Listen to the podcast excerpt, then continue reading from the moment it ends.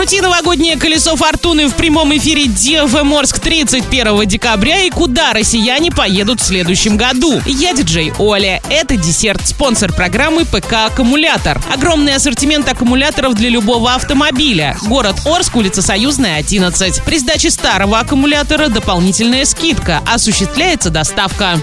Правильный чек. Чек-ин. С 24 декабря киноцентр Орск приглашает на детское новогоднее интерактивное шоу «Киноелки». Вас ждет грандиозное представление со сказочными героями. Билеты в кассе киноцентра и на сайте orskino.ru. Без возрастных ограничений.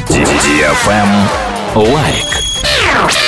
Крути новогоднее колесо фортуны в прямом эфире DFM Орск. 31 декабря с 12 до 15 часов слушай нас на частоте 104.1 FM. И смотри новогодний эфир в Инстаграм собака DFM нижнее подчеркивание Орск. Испытай свою удачу вместе с DFM. Для лиц старше 12 лет. На правах рекламы партнеры. Автосалон Пробег Эксперт, меховой салон Ракар, магазин оригинальных автозапчастей Вояж Деталь. Travel Guide. Туристы рассказали, какие места они мечтают посетить в будущем году. Почти половина респондентов, 47%, продолжат путешествовать по России, даже если международное авиасообщение полностью возобновится. В списке городов, которые туристы хотели бы посетить в 2021 году, Калининград, Санкт-Петербург и Казань. Чуть реже опрошенные называли Сочи, Иркутск, поскольку многие хотели бы увидеть Байкал и Москву. В десятку самых востребованных вошли также Владивосток, Мурманск, Петропавловск-Камчатский и Екатеринбург. Лишь 3% пользователей сказали, что никакие российские направления им не интересны. Они будут копить деньги для будущих поездок за границу. Италия возглавляет список стран, по которым россияне соскучились больше всего. А поездки в Испанию мечтают 9% пользователей, а в Таиланде хотели бы оказаться 7,5%. На этом все. Напоминаю тебе спонсор программы ПК «Аккумулятор».